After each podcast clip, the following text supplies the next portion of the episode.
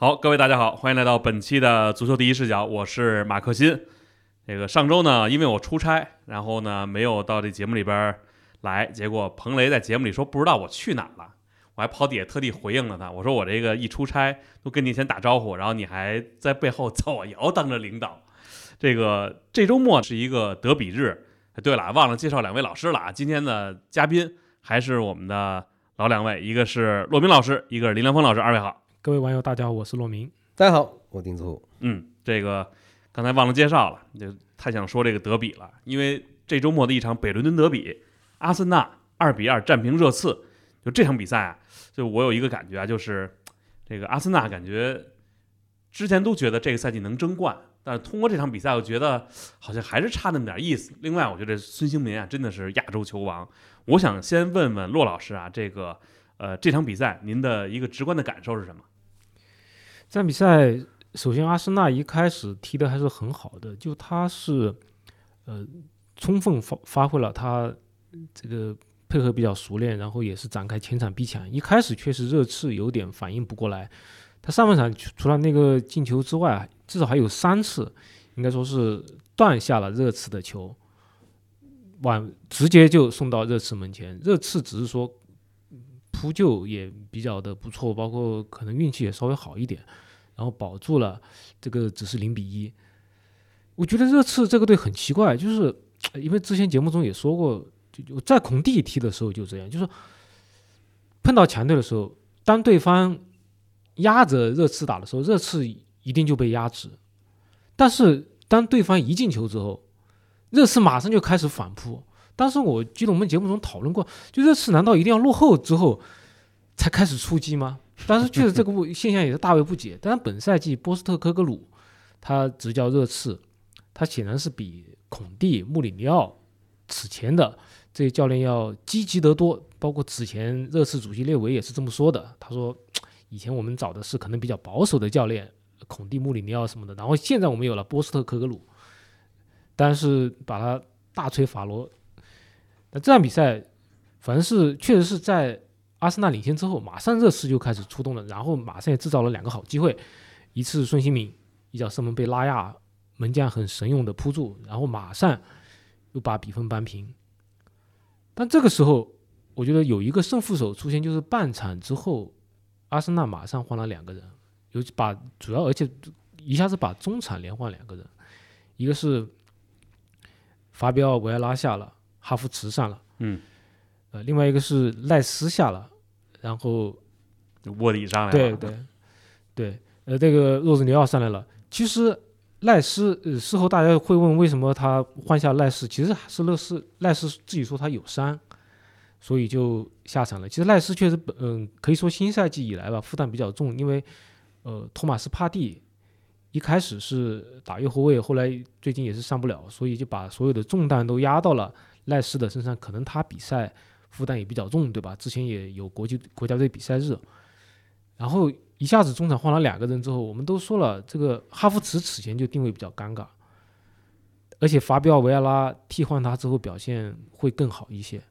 所以哈弗茨上来之后仍然延续了他没有进球没有助攻的这样一个一个记录吧。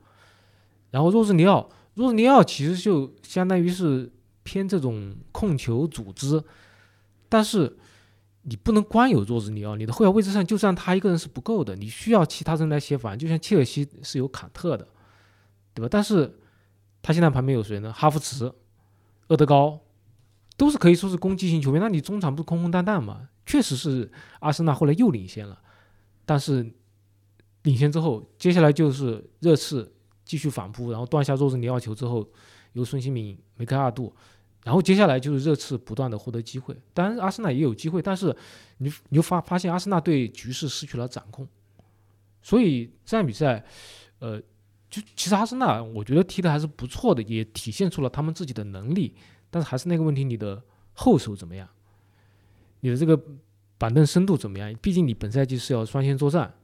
而热刺这边，当然在落后的情况下你能够扳回两个，我觉得已经是很好了，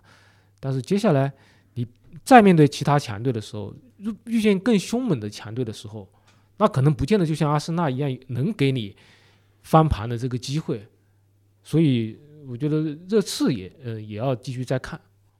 林老师，昨天其实阿森纳他有几个变化，一赖斯我就想问，之前咱们我节目里说过，就他是一个前几个赛季好像都是全勤的队员，在阿森纳受伤了，就这个是不是一个不好的一个信号？另外，昨天他的主力门将为什么没用这个拉姆斯戴尔？因为我昨儿上半场比赛先去看那个亚运队踢这个孟加拉国来着，结果哎呦那那叫一个，我说你赶紧进一个，我就看那个伦敦德比去了。结果那边到了是没进球，我还等着国足绝杀呢。等切回来呢，这边应该已经是半场结束了啊。所以在看的下半场比赛，我还纳闷，我说赖斯怎么没踢啊？啊，后来说是赖斯因伤下去了。就这两个人是为什么会出现这样的呃这样的变化呢？一呢是门将主主力的门将没打，第二一个赖斯的这个受伤是什么情况？这个是就赖斯呢，应该受伤这个事儿啊，呃。我的印象里面好像是这个这么多年来第一次。那么他本来呢，在阿森纳呃，在西汉姆呢是呃，就可以说啊，西汉姆的这个打法呢，也可能会让赖斯呢，就是这个略微的少受伤一点，因为西汉姆的这个这个打法呢收的比较深。那么他作为保护这个中卫的。这样的一个这个门栓一样的这个作用，它呢可能不大可这个呃这个要覆盖那么大的这个面积，所以呢这个对于一个进攻为主的球队呢，它的这个这个工作负荷会大一点。但是呢，这个其实也不一定是造成他受伤的这个直接原因，他有可能就是这个比赛当中，或者是说他的这个强度上去了，呃，也有可能和跟对方的这个身体对抗。都有可能，就是就是说，他以前可能比较幸运，啊，有即使有身体接触这些呢，都没有啊造成他必须下场的这样的一个一个一个事件。这这个我们暂时不知道，但是呢，从这个感觉上来讲呢，就是阿森纳的这个呃，作为他的这个位置来讲呢，跑动多，呃，这个瞻前顾后，他哪个位置都要去，因为。就是阿森纳的这个打法的整体的这个流动啊，这个就是像这个怎么说呢？这个流动性大，流动性大的话呢，那他要帮忙去补位啊，那么他的这个覆盖面积就无疑要大很多。这个事情对阿森纳，呃，就是直观来讲呢，这比赛呢，因为他下去以后丢一个啊，这个是一个比较比较大的代价。但是接下来会不会因为受伤，那么牵连阿森纳在随后的比赛里面继续丢分呢？不好说啊，因为这个是一个就是若日尼奥的这个这个失误呢，是一个偶然现象。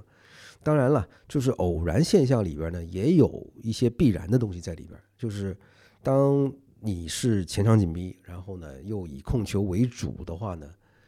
就会有一些这个风险在里边。就即使是这个玩这个套路的这个鼻祖是吧？像瓜迪奥拉带的球队，他这个后场也不是一次被对方的这个前场紧逼抓是吧？而且我看了，就我特别对比了一下，就是这个曼城或者是以前的拜仁啊，有没有这种就是这个这个中场啊拖后的这个人回到这个门前？因为两个边两个中卫都到边上去了，那么他回来接这个球的这一瞬间，那么有多有没有这样的这个例子？那也是很多的。只是说，那么曼城可能更习惯于就是背后有人，那习惯于这个球员去拿球接球的时候呢有压力，可能处理起来呢就会稍微的这个要比别的队呢更成熟一些。那么这场比赛刚才骆老师说了，就是热刺呢其实玩这个玩这个这个套路呢，它的风险不在于说。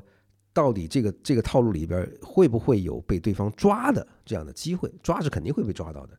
但是呢，就是你的这个失误啊，是到底是一个怎样的一个性质？就是说，是因为自己这个啊，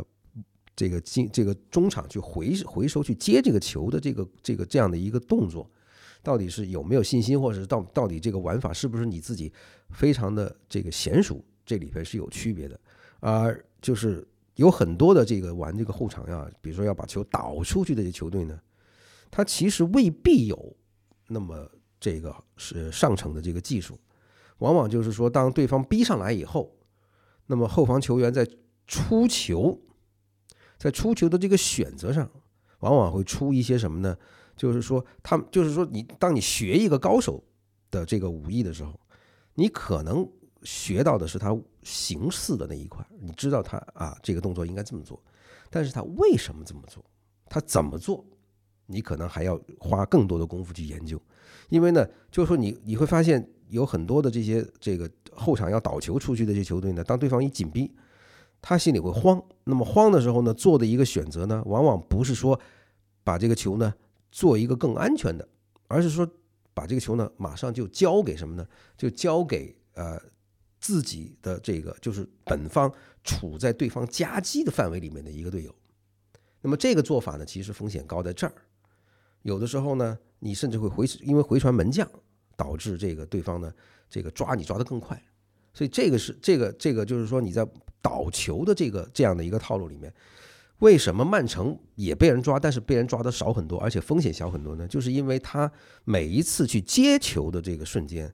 他仍然就是每一个接球的人，他仍然有两个以上的选择。那么他有两个以上以上的选择的话呢，他可以选择就是我这个球虽然我不着急大脚往前走，但是我仍然可以选一个不那么有危害的这样的一个落出球点。那其实呢，很多队做不到这一点，就是说，当你拿着球要传的时候呢，就会被对方一一抓，心里一慌，就做一个其实是一个很错误的。就是热刺这一场呢，有两次，我我记得是两次，一次是这个门将啊，在这个门柱边上把他扑出去了，还有一次呢，就是热苏斯这场上去抓抓这个麦迪逊，麦迪逊抓完了以后，这个门将一对一打打的太急了，那个球如果是。其实这么说吧，用用一句就是以前踢野球的人的这个这个俗话来说，就把这鞋带系了，都再射都不迟。但是他着急，着急打飞了。那么这个也就是就是说，这个比比赛里面两头都有错，只是说这个看谁抓得住。因为犯错呢，这两个队呢其实数量差不多，所以这个比分还是比较公平的。这个昨天这个比赛里边啊，就是孙兴民呢打进两个球。然后呢，我看他做这个庆祝动作的时候，我就在想啊，就是说这个是一个佩戴着队标的韩国球员做到的一点，所以我突然觉得是说，可能对于你来说，你如果作为一个英超球队的队长，你不光要有个人能力，你同时包括你看比赛中遇到了问题，你都要去跟呃裁判员也好，跟对方球员去交涉，所以我就联想到这个恩佐呢是没有资格可能暂时来佩戴这个。切尔西的这个队长袖标的，我想问问骆老师啊，这个作为一个英超球队队长来说，您觉着就是哪些是应该有的素质？孙兴民是不是已经是一个非常合格的队长了呢？素质就是你得在更衣室里面让大家信服，但不是说每一个队长都是要那种大嗓门，不是所有人都应该是罗伊基恩，你也可以说是那种不怒自威类型的，我觉得也都没有问题。孙兴民，其实我觉得热刺让他当队长的时候，我还是有一些有一些惊讶。就他的资历可能是够了，但确实是我们都知道，孙兴敏他在英超有时候还是会遇到一些不友好的对手球迷，有时候会给他一些种族歧视的声音。那这个时候，热刺把这个队长袖标交给他，其实是对他的充分的信任。而且这场比赛中有一个细节，就是孙兴敏被换下场的时候。他是把队长袖标系在了罗梅罗的手臂上。我们都知道罗梅罗本场比赛其实是非常尴尬的。对，一开始一个乌龙，然后又制造一个点球。就我看孙兴敏过来系袖标的时候，罗梅罗感觉那个嗯，也不能不能说是蒙圈吧，就是感觉到有有有一些嗯不知所措。不是说有面带笑容的接过了 队长袖标不太自然。嗯，尴尬。但但孙兴敏还是呃非常诚恳的把袖标。系在了他手臂上，我觉得孙兴敏可能他不是这种喜欢说的这种队长，但他肯定是以自己的实际行动能够征服队友。因为我们都知道孙兴敏，不管是他打哪个位置，教练让他打哪儿就打哪儿。那可能亚洲球员普遍也比较服从，对吧？另外一个是他场场上总是不惜力的拼奔跑，所以我觉得孙兴敏在这次嗯。不能说是完美的队长，但是一个非常合格的队长。嗯，林老师怎么看昨天两场这场比赛两个？你说卧底也好，或者说在比赛里边是不是真有的人就就点儿感不对啊？昨天就我，因为您看昨天看那个库蒂罗梅罗的时候，我想起谁了？想起演巴萨那朗格莱，就包括孙兴民在北京国安踢的时候也遇到过这种情况。就这个时候，就什么事儿都倒霉事儿往你头上找。金敏哉吗？对，金敏哉。对，你说什么事儿？你说这球就非要打你手上，你已经尽力去躲了。但是呢，这个罗梅罗不是第一个，嗯，就光是这是一场比赛里面送点球兼这个是这个兼这个乌龙的，就热刺之前有三个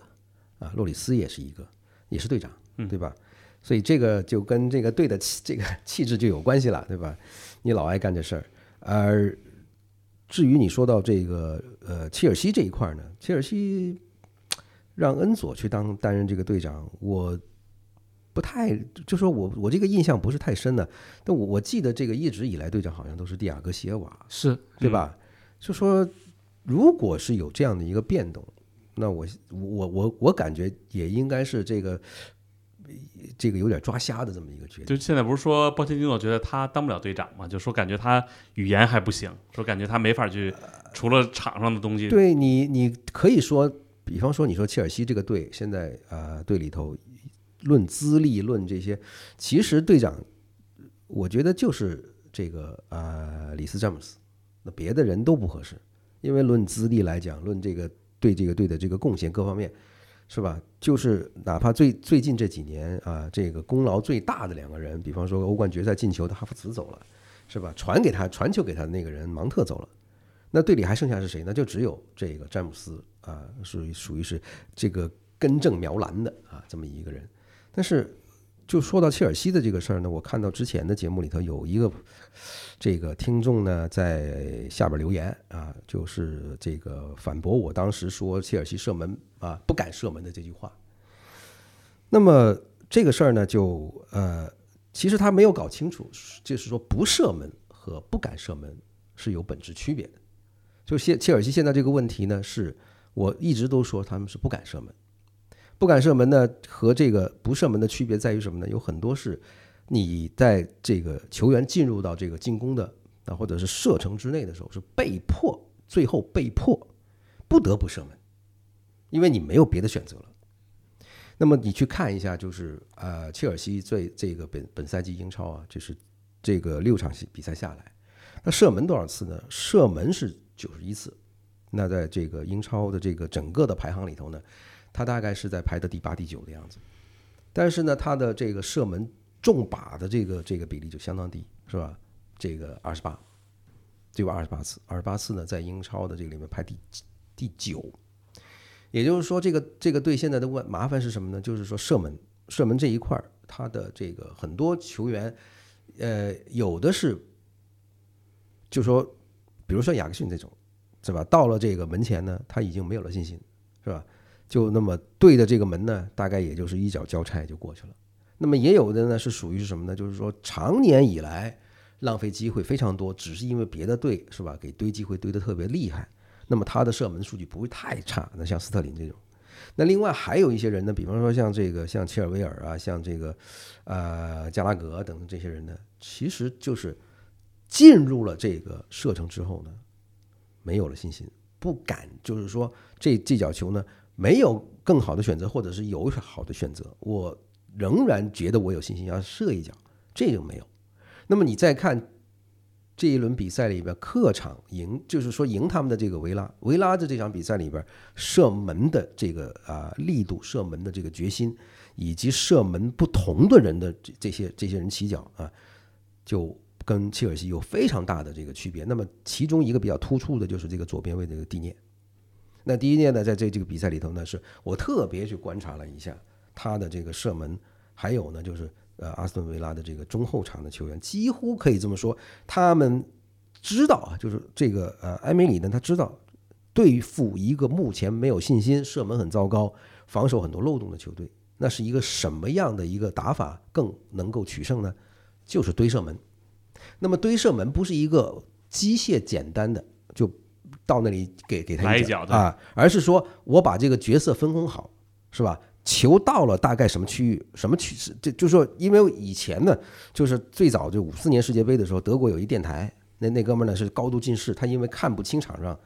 这个这个这个人的跑动，所以他把这场上那个这个球场呢半场剪成九个九宫格，然后呢，他基本上就是按照这个格子来走。呃，也后来这一招呢就被很多教练呢拿去仿照，就是说按这个格子来分啊，你现在是在 A 一、A two、A 二，呃，这个 B 二、B 二、B 三，就是在这个地方，谁最有可能，或者是最应该去射门。那么，恰恰这就是切尔西现在的存在的问题，就是说你现在该射门的，或者是说你要提升他射门的这个质量和数量的人，这个时候往往就是打到前场以后，这些人消失了。这个补充个数据啊，就二零二三年进行的英超联赛里边，切尔西是五胜九平十三负，但是波切蒂诺带领切尔西的这几场英超联赛里边，成绩是一胜两平三负，就这个我觉得真的是挺着急的。呃，说说正好还一场这周德比确实多，还有这个马德里德比，马竞三比一皇马。我看了看啊，上一次马竞击败皇马是二一到二二赛季，当时第三十五轮，马竞呢是一比零战胜对手。再上一次。在西甲联赛里边，马竞赢皇马是一五一六赛季的第二十六轮，当时也是客场一比零。骆老师是不是在您印象里边，这是马竞近年来少有的对皇马就是完全压制的一场比赛？你从比分上看是压制，但是场面上看肯定不是压制，只能说皇马他一方面是自己这个排阵遇到了一些尴尬，就是维尼修斯本来说可以复出，但是呃实际上没有上。而另外就是近来表现很好的这个中锋何塞卢也没有上，而是把前场重新做了一个排布，是贝林厄姆、维尼修斯和莫德里奇。但是我们都知道，首首先，莫德里奇他可能不一定适合这个位置。就最后他前场真正的、真的、真正的前锋有是谁呢？还是靠嗯贝林厄姆和和罗德里戈。但他们并不是完全意义上的前锋，所以这个球队其实没有支点，而且这个阵容是一个全新的阵。这场比赛你看，莫德里奇和克罗斯都上了，但实际上本赛季这两老同时上场的比赛很少很少，所以这是一个全新的一个布阵。而另外一方面，他的防线上右边很重要是缺了卡瓦哈尔，最近是让巴斯克斯来顶替，而巴斯克斯在进攻上没有问题，但是在防守上面，他肯定是远远不如卡瓦哈尔，所以我们看到这三个进球是完全的一一个套路，就是左路传中，然后中路投球，简直就是一模一样的拷贝。莫拉塔两个，格列兹曼一个，而且不光是球都是从左边过来，传到中路的时候，那个顶头球的人很轻松，周围没有人给他施加压力，这就很蹊跷。这同样的套路玩了三次，所以安切洛蒂自己说，赛后是说我们的。呃，并不是说进攻出了问题，是防守出了问题。但，我觉得他防守肯定是有问题，但是进攻也有问题。因为安切洛蒂他以前有时候也会做一些这种可以说叫整活吧，或者说他有一些发明，但你不可能你每个发明都成功嘛。有以前有的发明也失败，例如在这个国家德比中让莫德里奇打一个假中锋，对，然后惨败于巴萨，也有这种事情。本场比赛他确实也是在维尼修斯受伤，然后贝林厄姆。也是肠胃不太舒服这种情况下面，他整了个活，但显然这个活没有整好，确实是这个阵大家都没踢过，然后刚好马竞他这个其实马竞也伤员也不少啊，但是他至少是这一个套路正好打中了皇马缺右边卫这个这个要害，而且中路至少是呃他的防空还是有些问题，有些呃吕迪格当然还行了，但阿拉巴的防空其实是有些问题的。所以是软肋恰好被马竞完全意义上的抓住，所以说这场比赛输，呃，只能说是两方面吧，就是进攻也确实是，虽然在场面上好像也是制造了很多机会，但是你确实是只进了一个球，而防守却是一塌糊涂，所以这场比赛输确实也没有什么可说的，只是说唯一好的是你现在只落后巴萨和赫塔费一分，嗯，还有回旋的余地，这是唯一的。令安切洛蒂感到安慰的吧？我觉得这个说到咱们前面这几场比赛啊，我们说都是球队有一个或者说是一个好前锋。您看这无论是你说热刺有孙兴敏那两次射门把握住了，这场比赛是莫拉塔，然后也是两个头球就直接把这个比赛给锁定了。另外呢，我们想说一场比赛就是德甲拜仁七比零波鸿，他们连续两个赛季啊都是呃七比零击败了对手，只不过可能一个在主场一个在客场，呃，而且这场比赛。表现最抢眼的就是凯恩，他不光是帽子戏法，而且说是五个进球都跟他关联。这个跟林老师之前说过的一个，呃，这个赛季要看好的球队，你说一个是这个拜仁，还有一个是巴萨，这都是有中锋的球队。您怎么评价这场比赛凯恩的表现，或者他在德甲是不是就真的是无缝链接了呢？算是。这个在德甲呢，特别是在拜仁，你戴个帽子呢，真的呃高兴一下也就可以了，对吧？但是你说要拔高到一个什么高度呢？那你想啊，之前这个基冈在汉堡也戴过帽子，是吧？伍德科克在这个科隆也戴过帽子，所以这个凯恩呢，在英超是吧？这个北伦敦德比啊，或者是各种各样的比赛里面进球上双啊，帽子都很多。那对他来讲呢，去拜仁这么一个集体戴个帽子，实在是我是信手拈来，是吧？那么其实最近呢，跟同事的这个交流里边呢，有一个心得就是，他们打平这个勒沃库森的这场比赛，嗯，我就很惊讶的一点就是，这这个这是凯恩来了以后呢，这这个呃，为什么这个拜仁仍然坚持不传中？对那么这场比赛好像貌似好了一点，但是这个我估计可能要一点时间把这个他已经这个玩玩了很长时间的一个套路拧过来，因为拜仁现在实在是就是边锋太多了，然后呢正经的中锋来讲呢，就现在才算是有啊。那么如果你原来一直都是这个呃把一个貌似是这个箭头或者是中锋的这么一个人。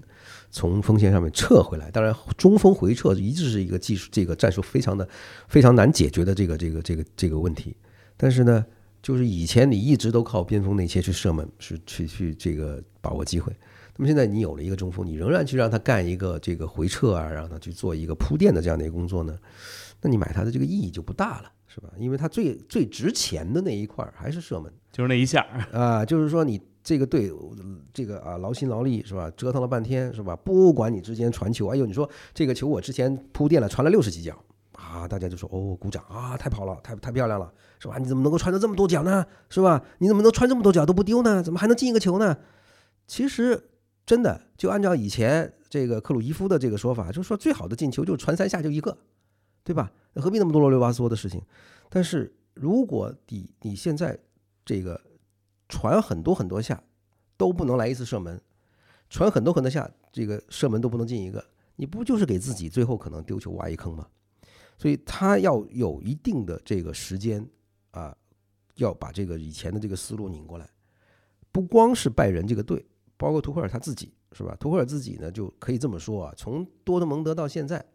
他一直带过来就没有带过一个队是有凯恩这样的。这个正经杀手，这个箭头这么样一个队，所以他需要这个。那么他能不能够把这个这个队用好呢？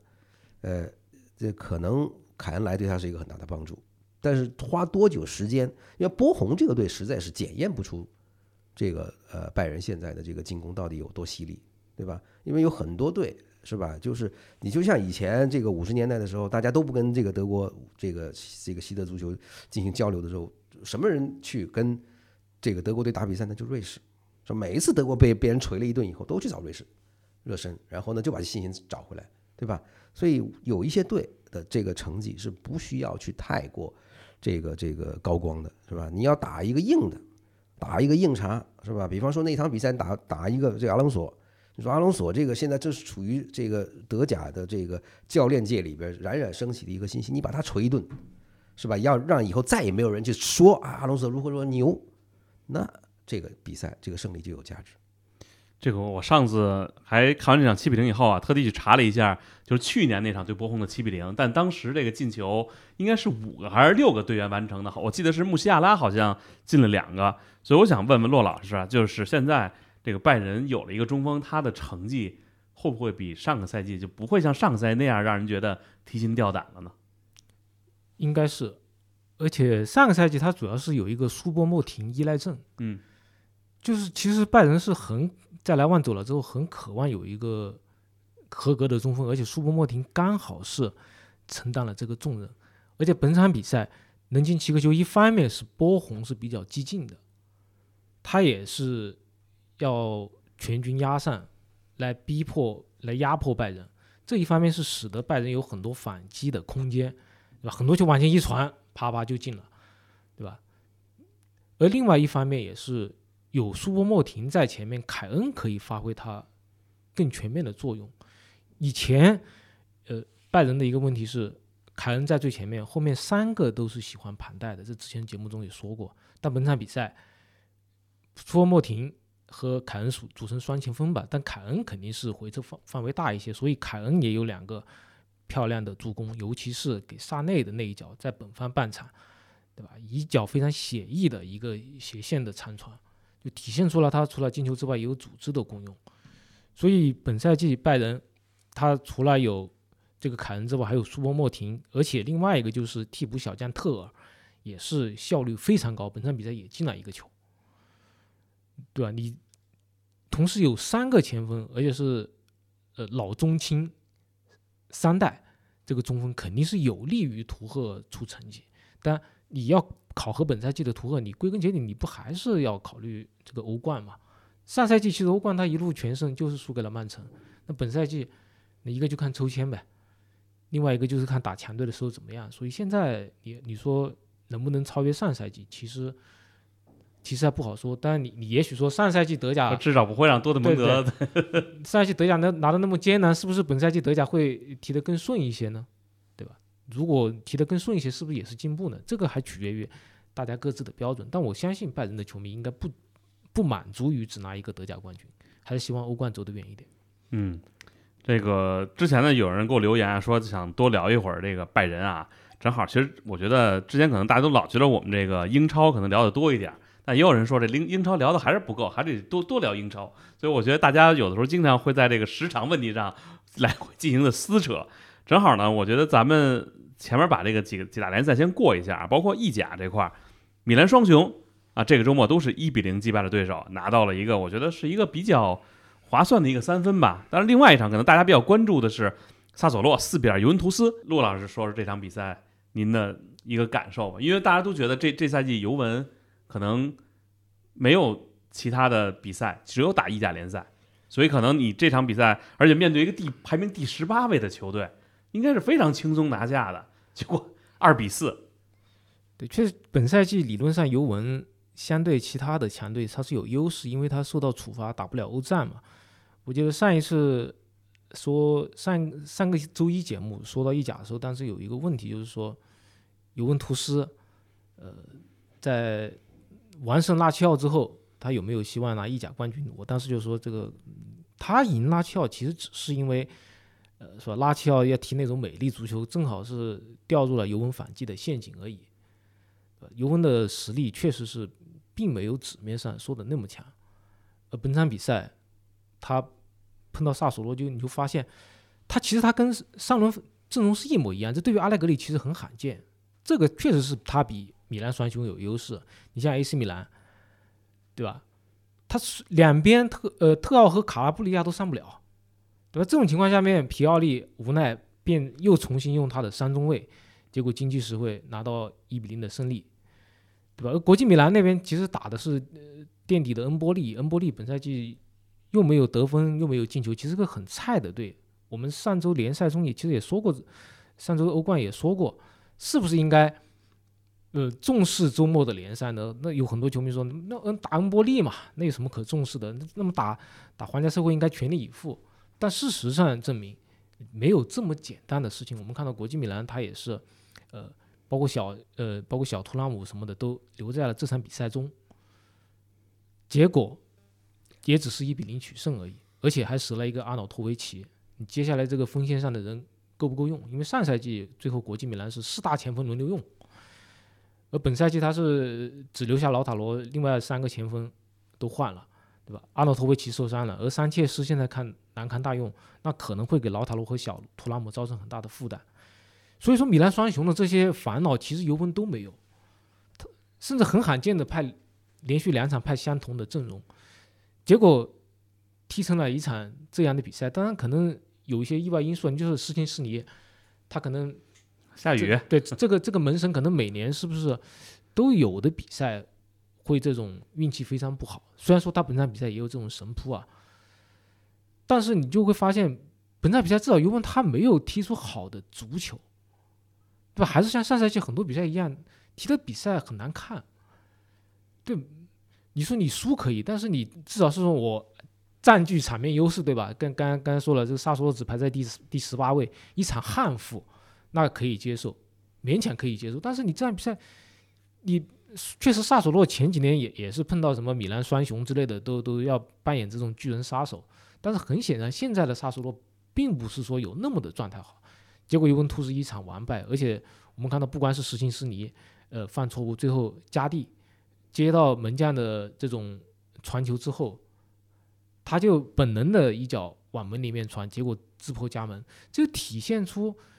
尤文现在是非常有一点混乱，而且我们从赛后主教练阿莱格里的话里面来看，嗯，他自己怎么说呢？我感觉他。他说：“我们本赛季能拿到前四已经是一个伟大的成功了，就显得是好像是一下子雄心壮志什么的也都没有，泄了气一样的感觉。对我感觉是，但客观的来说，本赛季尤文就是一个过渡期，因为他们前几年的花的钱花的太多，财政上是有很大的亏空的，所以他们不可能花很多钱，所以也只买了一个小 VR。但是你就这个牌面上这些人，你就踢出这样的足球吗？对不对？”所以阿莱格里，我觉得，啊，怎么说呢？上赛季已经得到了很多批评，嗯，那么本赛季他要扭转风评，其实要做的还有很多。我再追加一个问题啊，就是卫冕冠军啊，其实咱们这赛季说的有点少。昨天那场零比零，按说没有太多的东西，但是这个奥西门和主教练两个人就不是说发生了一些争吵吗？这是不是因为就您之前说过的，这现在收入高了？也拿了冠军了，就开始有这些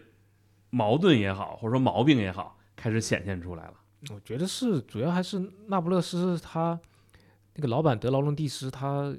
一直要维护自己的权威，对吧？他才会与这个主教练斯帕莱蒂发生冲突，结果最后斯帕莱蒂去了意大利国家队，双方也是不欢而散。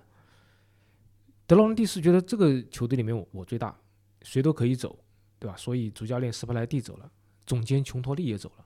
就他会不停的另起炉灶，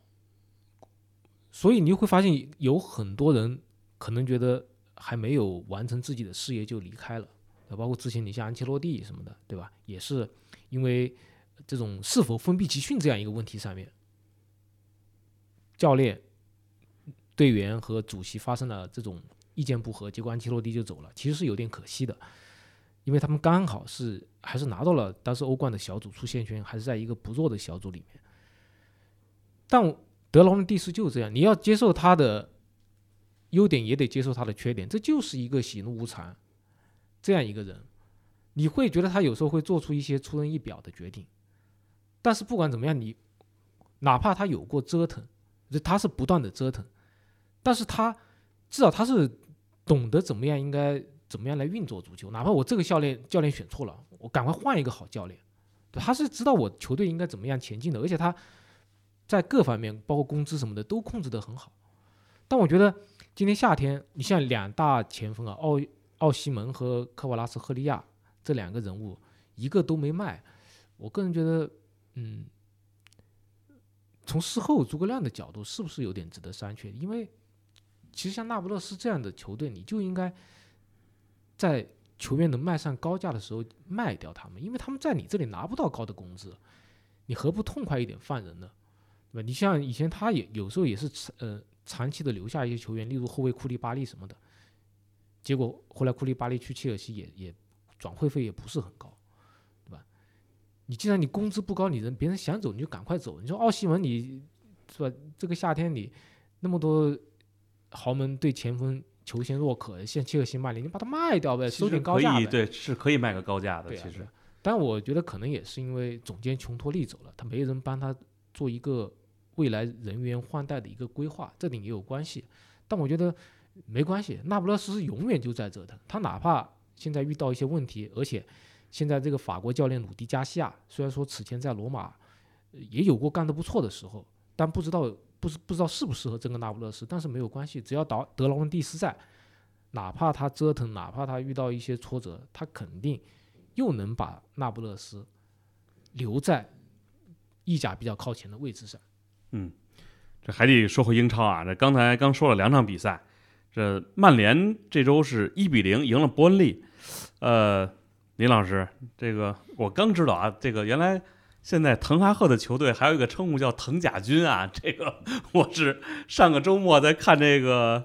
大家说的小破站的时候才发现的，有这么个称号。这个怎么怎么这个梗怎么来的？我不知道啊，叫滕甲军嘛，就是当时这个七擒孟获时候的这个滕甲军嘛。啊，啊，我想问问，怕火攻吗？嗯，那现在滕哈赫的球队这一比零能不能先缓口气呢？呃，看后边两场，因为后边两场呢非常的难搞。一场是这个联赛杯啊，因为曼联接下来呢赛程是比较有利的，他连打四个主场啊，这个打水晶宫，连打两场，一个联赛杯，一个英超。那英超呢，就是跟水晶宫呢在主场呢，那是掐过很多次都掐不过的，而且呢，水晶宫呢总是有办法让曼联在主场踢得很难受。嗯，呃，这个队呢，你别看他没什么特别这个高光的球星，也没有什么特别大的投入。但是这个队呢，他这个踢得很明白啊，也活得很明白。就是这个队呢，是可以这么说啊，是呃不太有流量，但是这个俱乐部的老板呢，这个背后的这些个管事儿的这些人呢，这脑子特别快，也也也比较清醒。就是他们曾经有过几次啊，找过这些个这个球星来带队，比方说找过这个弗兰克·德波尔，嗯。然后后来又找这个这个维埃拉，维埃拉带对吧？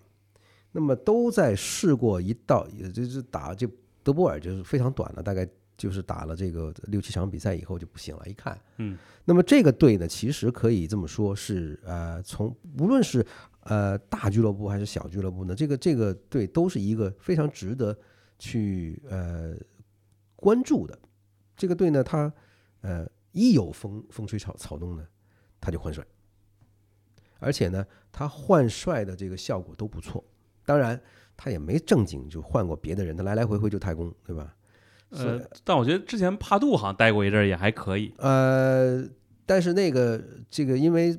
这个帕杜呢，他原来水晶宫人嘛，对。那么那年呢，打这个这个足总杯决赛呢，就是因为就是他在那个队嘛，是吧？但是呢，最后决赛不输给曼联，就福格森就活过来了，对吧？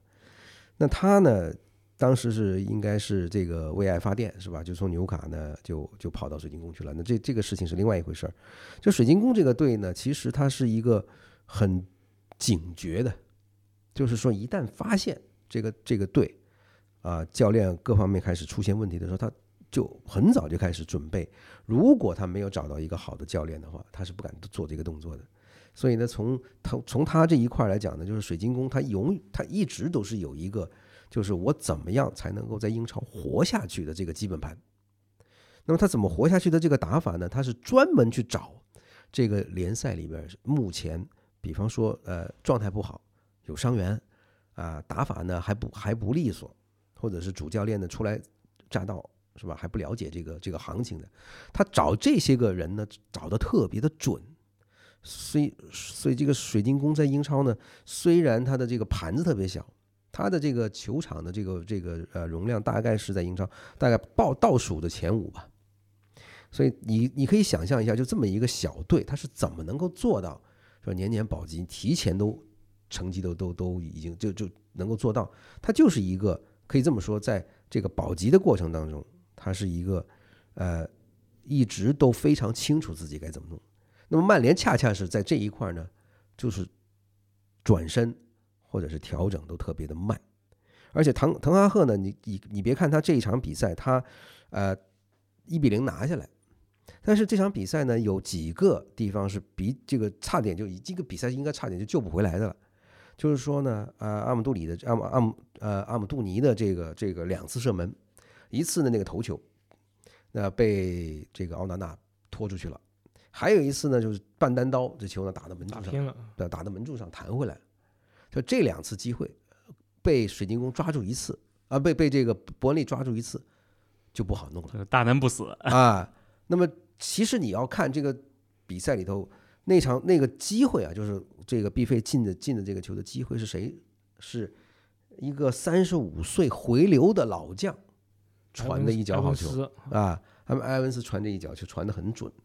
为什么呢？就是你会发现，就是为什么这这个你花了这么几个亿？是吧？结果到最后传传球，这个送这个致命球的这个人，还是一个这个没花钱捡便宜捡回来原来一个学徒，嗯，对吧？这这个这个人都已经三十五岁了，就离就就离离开曼联都已经八年了，对吧？对，那这就会更加让大家质疑说，哎，你是不是吃回扣了？对吧？你的钱花哪去了？你这人是吧？现在的这个流量，这个负能量围绕着曼联的一直抓他，就是说，为什么你的这个钱花的都看听不见响，对吧？你都你都怎么使的这球员？当然，曼联现在确实这个受伤的人特别多，他左左边卫又没人了，对吧？呃，还得买，那那怎么办是吧？这个问题，这其实呢，这个滕哈赫的这个赛前，呃，这个应该是这个打完欧冠之后，就媒体问他，就说为什么你们现在这个，呃，好像也不咋个跑动，不咋个积极，是吧？好像也没有提出你要求的这个紧逼，怎怎怎么回事啊？然后这个书呆子说，嗯，我我不知道。大家这个听了他这个话呢，就有点面面相觑了。说你不知道，那还有谁知道啊？现在就是说，你看曼联的这个中前场呢，跑动的是真，就是麦克托米内被人拍的一个图，就是在打拜仁这场比赛呢，就裁判跑得比他快，对吧？这个是很不像话的。当然，那个跑得慢的不不只是他一个人，就是同时这比赛里面，裁判一下子超超车的，一共跑过去三个人，一个拉什福德，一个他，还有一个是这个佩里瑟里，也就说明就是。拜曼联现在有一票球员对于这个滕哈赫决心要打前场紧逼的这个这个这个做法有抵触，不想干，因为这么干意味着什么呢？意味着自己的这个体能要消耗很大，要为队友做嫁衣，然后呢还要在这个比赛里面有可能要跟对方紧逼有有受伤的这个这个风险，因为明年有欧洲杯了，是吧？这大家的小算盘噼里啪啦一一打。就知道，嗯，no no，我我我现在曼联是集合了一波精致的利己主义者，就是说这个这个事儿我不能这么干，对吧？我得想到我的这个这个欧洲杯，是吧？你想想看，就是现在呢，就马圭尔呢，他其实他离开曼联呢，是应该在别的队能够打上主力的，是吧？但是呢，他一看，他一算，不行，就我这个人周薪十九万，到别的地儿呢一半没了，这我这辈子也用也也回不到这个这个这个这工资水平，那不行，我得把钱拿完。但是呢，就是说这一块呢，这个举动呢，就让索斯盖特很难做。那索斯盖特呢，因为还是让他上上场，他一上场又乌龙，是吧？所以呢，就是现在英国媒体呢，就对索斯盖特这个事儿呢特别的烦，就说你大哥你要看清楚了啊，你不能够嘴里说啊我要一视同仁，要看状态什么的，一到了你的这些亲信、这些这这些铁哥们的时候，你就这这个原则原则就没了。但同样回过头来就是说，还有一些媒体也说是。这个滕哈赫在这一块呢，你不管这人好不好，有几个人你是不会换的。比方说，只要安东尼能打，他就一定上，对吧？然后只要立马能踢，也也上。然后只要凯凯塞米罗这状态不行，他也上。这这个现在这个问题呢，都存在很多。但我我一我我是在觉得呢，就是滕哈赫现在的麻烦，首先我们看客观的是因为伤员太多。如果人慢慢都回来了啊，比方这场这个阿姆拉巴特又是这个替补上去，能不能解决一些问题？那么下场下两场比赛对史进攻就非常非常的重要了。嗯，这个说完了曼联，怎么也得来句曼城。这周呢，曼城呢是二比零战胜诺丁汉森林。按说这比赛啊，应该没有大太大悬念。但是罗德里这红牌是不是让这个瓜迪奥拉很被动啊？骆老师还好吧？嗯，罗德里其实本来就应该要休息一下了，因为罗德里他上赛季就很直白的跟瓜迪奥拉说过，说我。踢的比赛太多了，这个而且还不是说私下里说的，这个事后都被披露出来了，而且瓜迪奥拉自己也这么说了，他说，呃，真的我是受不了了，我真的得休息了，因为罗德里他确实是在曼城真的是一个处于一个核心的位置，他既要同时要中场控球，同时也要经常的插上，可以说是上赛季三冠王最重要的球员之一，但他确实踢的比赛也太多了，这样。直红当然是很很不幸啊，就这场比赛他是因为冲动嘛，他其实跟对方就是互相都有不理智的行为，但是他不应该上手，因为我们呃都知道英超现在对对这个锁喉啊什么的是管的特别严，上赛季我们也能看到，所以他的手一旦上了人家的喉咙，你这个性质就变了，所以他这个红牌包括停赛三场也也没什么可非议的，而且这三场里面应该还有打纽卡斯和阿森纳对吧？呃。对曼城固然是个考验，但我觉得吧，曼城现在他其实也靠的是整体。哪怕罗德里伤了，就哪怕他战打纽卡斯尔、阿森纳输一场，或说是平一场，那又怎么样呢？罗德里得到了休息，这德布劳内还在旁边休息，这不足以就扭转英超的大局，刚好可以使瓜迪奥拉让其他的球员顶一顶。呃，现在他现在是伤病有点多，很多球员都受伤，但罗德里，呃，停赛的时候，其他的三员复出了，也可以顶一顶，所以曼城，呃，不足以完全扭转本赛季的这个势头。那您觉得今年是不是这个呃大概率呢？这个曼城有人说还是三冠王啊，我觉得这可能不一定，但是英超大家觉得还是没有什么悬念。二位我觉得林老师应该会说利物浦，利物浦，就是说利不，我原来是觉得这个阿森纳的这个势头很猛的，但是利物浦现在这个这个情况呢，你应该要把它考虑进去，因为他现在就是利物浦就因你可以看最近这一个两个月里头，那谁的流量高呢？曼联的流量高。啊，曼联的流量高以后呢，这个啊，一个个就这个一一场场比赛就对吧，几乎可以来做负能量。然后第二个能量流量高的就是阿森纳，因为他的这个这个买的人贵嘛。然后呢，再接下去的流量呢，你怎么数都数，就是切尔西的流量都高过这个这个利物浦。那也就是说，他在一个相对安静的这个环境里头呢，他开始自己这个就利物就克洛普的这这个啊，他的这个。可以说他这是他的第三个队，对吧？他要，因为他之前的这个中场没了嘛，重新开、重新拆来来来再来造造一个。那其实呢，呃，按照他现在的这个这个呃进度来讲啊，有人问过，就是在这个欧联之前呢，说呃，是不是可以这么说，这个赛季呢，呃，利物浦又回来了？他说不一定啊。克洛普说这个我感觉到。这个队里头有些东西在萌芽啊，在在在成长，但是这个这个队能够成长成什么样子啊，我也没有数。那这是一个比较坦坦率、比较低调的说法。也就是说，他知道，就按照利物浦现在的这个搭配呢，这个阵容呢有希望，但是呢不不扎实，因为他太过就几个问题比较比较突出，一个是萨拉赫。呃，是说这个人，万你你想象一下，如果一场比赛没有萨拉赫，那比方说欧联对林茨这场比赛，那么萨拉赫是在大概是在八十分钟上去的，那么八十分钟之前呢，利物浦还先丢一个，那这个就就比较让人担心了，因为打林茨，利物浦这个队即便是客场都不应该有这样的问题，但是就费了比较大的劲儿，然后呢，还是要调动调主力调预备队上去，才能把这个对方对方放下来。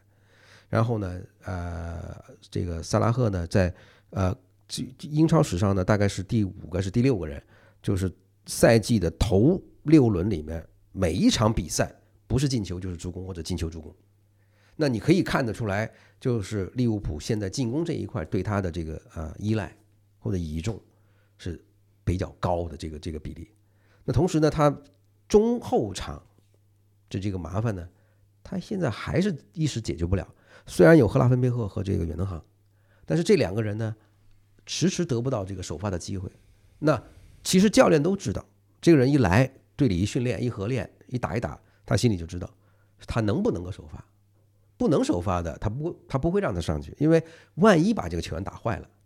那这笔投资就没了。他投资不单只是钱，还有时间。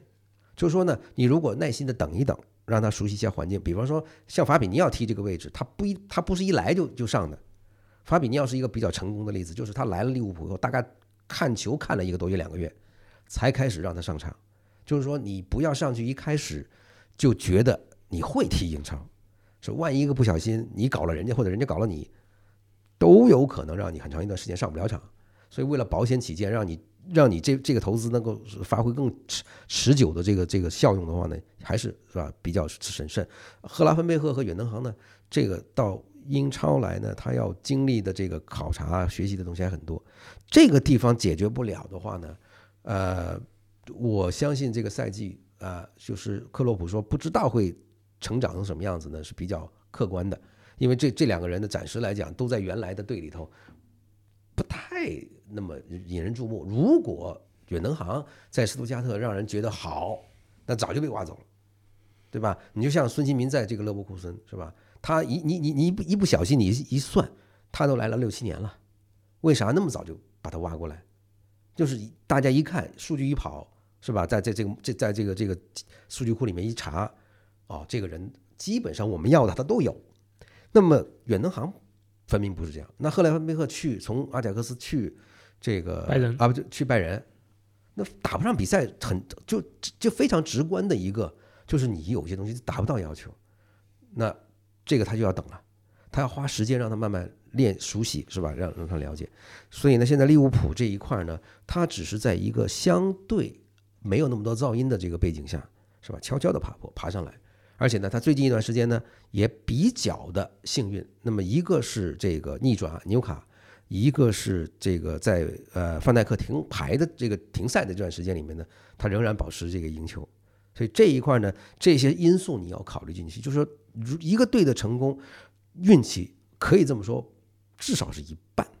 你没有这些东西帮助你的话呢，你要付出的努力啊，你要你这这这个这个呃呃付出的这个这个呃支出的这个这个资源就更多。但是呢，现在我们还很难说啊，我们只是在积分榜上看到利物浦爬上来了，但是能够掉在那掉多久？因为现在我们过去看这六七年的这个英超，其实主旋律一直都是利物浦和和和曼城，这个不是偶然的。也就是说，目前来讲，世界足坛水平最水平最高的两个教练就他们俩，一个是这个不断的推陈出新，是吧？另外一个呢，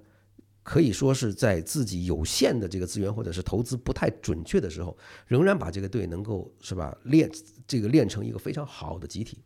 那这个就是顶级教练或者是一流精英教练是吧能够做出来的东西。你看利物浦的现在，大概你会有一个比较清晰的概念，就是说按照他们现在这个样子，他们离欧冠绝不会远。但是呢，争冠这一下就要看曼城到底有多倒霉。嗯，这个说到运气这块儿啊，就正好说到这周末的另外一场西甲，就巴萨主场三比二赢塞尔塔。就上周，其实我发了一个微博，我就在想说，呃，现在这个巴萨呢，开始有点闪光的东西了。就以前吧，你觉得他赢球啊、可能就是啊赢下来了也很费劲，那球呢没赢，或者说甚至输了，你可能觉得啊这这个确实你打得不好。但现在这个巴萨，我觉得气质上慢慢开始有变化了。你说是菲利克斯也好，说是坎塞洛也好，就他的到来给这球队里边好像加入了更多的一个活力。但这场比赛呢，你前两场五比零吧，就说你可能赢的都不是太强的球队。就塞尔塔这个队呢，一直来讲呢也比较难缠。你说巴萨能赢他们能，但是你如果零比二打塞尔塔，你最后从八十分钟以后开始连追三个，这个在巴萨这是不好。就怎么说呢？不常见的一个场面，包括像以前可可能在巴萨最如日中天的时候，你可能就跟就说很多球队，他零比二落后，他都不担心，他一会儿就能打回来。但是巴萨以前我觉得就做不到这一点，可能我我本来碰一个不强的队，结果他先进球了，我这块就先乱了，最后这比赛最后我没赢下来。但是现在巴萨打回来了三比二，你这个队里头有有有这个水平高的人，那跟水平就是说水平不这个一般般的是有很大的区别的。那你现在队里头有这个费利克斯，有金多安，对吧？然后又出了亚马尔，那么这么些个高水平的球员，在一个在在一个在一个队里头，那对于一个队，他会有什么呢？他会有足够的信心，在比赛的尾声，是吧？发起总攻的时候，那么就是你你可以这么说，为什么前锋的这个身价这么贵？然后为什么买前锋的这个这个钱要这么多？他养他这么，他就因为在这样的比赛里头，是吧？虽然打的不是一个顶级的强队，但是你在一个非常困难的这个背景下，我创造的机会能够把握住，这个就是这些球员值钱的，是吧？你你你你试试看，如果没有亚马尔，没有金多安，没有菲利克斯，甚至你说没有一个这个专门来打铁的罗梅乌，那么巴萨上个赛季就有很多硬仗，可能就吃不下来了，嗯，对吧？就就是因为他有很多很多的比赛，其实是哈维说我们老老实实一比零，嗯那不要去玩那些花花肠子，我们只知我们知道这比赛先不能丢，但是呢，他现在有了一个更有这个技术含量、才气更高的这么一个基地的话，他可以打得更开放一点，他可以追求一点更多的东西。所以这个比赛呢，其实就是因为队里的能人高手多了，所以大家呢虽然一时不小心丢了两个，但是他的这个就是球员看球员都知道，那我跟你我我觉得你的水平跟我差不多，就你觉觉得你的水平比我高，那么我会对这场比赛拿打回来，我的信心当然要更高。对，就很多巴萨现在进球感觉就是两个人一对眼神，可能球一过来，球到人到，这脚一起来，这球就基本就有了。另外，巴萨这一场比赛能够逆转，我觉得还是因为他板凳深度太强大了。我们看看一看他换上场的五个球员：加维、阿劳霍、亚马尔、巴尔德、拉菲尼亚，这全是主力级别的球员啊。而对方塞尔塔呢，塞尔塔肯定没法没法跟他比啊。塞尔塔到第七十八分钟才开始换第二个人，就贝尼特斯这场比赛他其实已经战术上很成功了。作为也也是一代名帅吧，他是已经是把巴萨限制得很好。巴萨上半场应该就只有一脚射门，在这种情况下面，塞尔塔凭借他们的反击给巴萨门前制造了很多机会，而且二比零领先，我觉得已经交出功课了。对，功功课了。但同时，我这场比赛我想起了之前的比赛，就是皇家社会，你会发现皇家社会它也是一支西甲，当然它比塞尔塔。排名要高很多了，但毕竟也是一支西甲中游队，他只是说，呃，这几年的积累比塞尔塔要更好一点。是，你看他上周打皇马，对吧？包括本周周中打打国际米兰，就皇家社会打国际米兰，都是一开始打得很好，但慢慢的随着这个呃换人，对吧？随着这，尤其是像周中打国际米兰，当然国际米兰这场比赛有轮换，但国际米兰把他的主力球员换上，就跟巴萨。把主力球员换上去一样，你塞尔塔肯塞尔塔还是皇家社会肯定都没有后手。其实有点像，呃，我再说远一点，世界杯有一个特点，大家发现没有？就是尤其在小组赛阶段，我们说很多比赛比较难看，就是那些弱队打强队的时候，都是靠他们积极的跑动、不惜力的拼抢，能够顶很长一段时间，让比赛好像总是这个打不开局面啊，嗯，这有点难看。但是你发现没有？就过了六十分钟。强队就开始出招了，因为人的体能是有限度的，你不可能贯穿全场九十分钟都不停的拼拼抢，哪怕有五个替补，对吧？而且现在强队不也照样有五个替补了吗？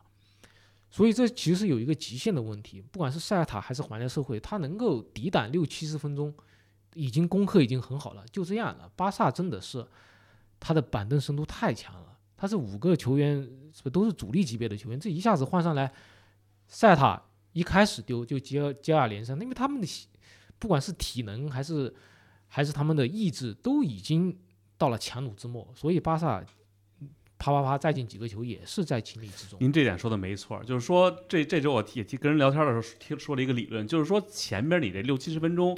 你保持高强度的一个输出，等七十分钟以后你缺氧你就开始走神儿了。对，人家那边的身体素质一，他可能身体素质不差；第二，人换上的人还能够保持续保持这种高强度的输出，所以可能最后真正决胜负就是这最后的这个可能二三十分钟的功夫。包括您看，为什么说超长补时里边它故事多呢？就是因为大家可能这脑子里缺氧，好多人都开始不专注了。那这边有的球队还有这个后手的，人就上来把比赛就给解决了。对，最后说一点啊，这个法国还国家德比呢，这周。这巴黎四比零马赛的比赛，这个您关注了吗？这个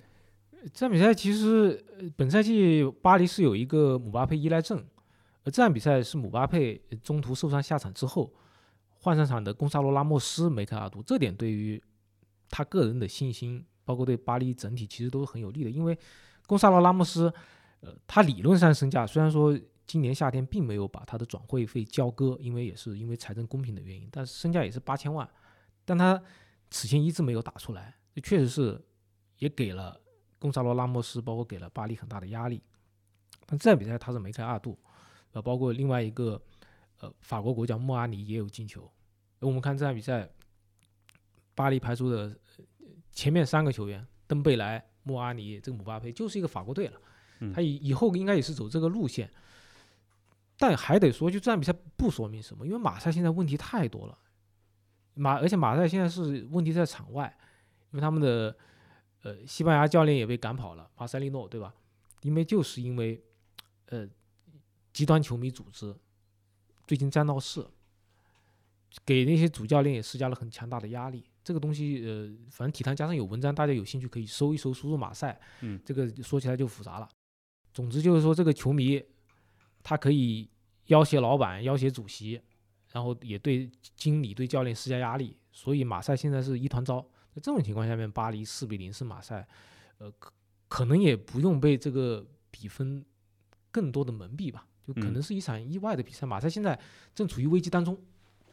行啊，那今天这个时间也差不多了，然后算了算，咱们这周四还有一期，然后转过来就是国庆假期了啊，行呗。那今天感谢陆老师，感谢林老师啊，以后大家想聊什么啊，包括在我们的听友群里可以跟我们说啊，包括在这个呃我们的底下留言可以给我们留。但是我要说一点，就不是您说了我们这都能排上，因为我们尽量满足大家需求，但是每个人都有一个需求，有时候咱们也得轮着来，好吧？那今天感谢二位嘉宾，也感谢各位的收听，我们下期再见。再见。再见。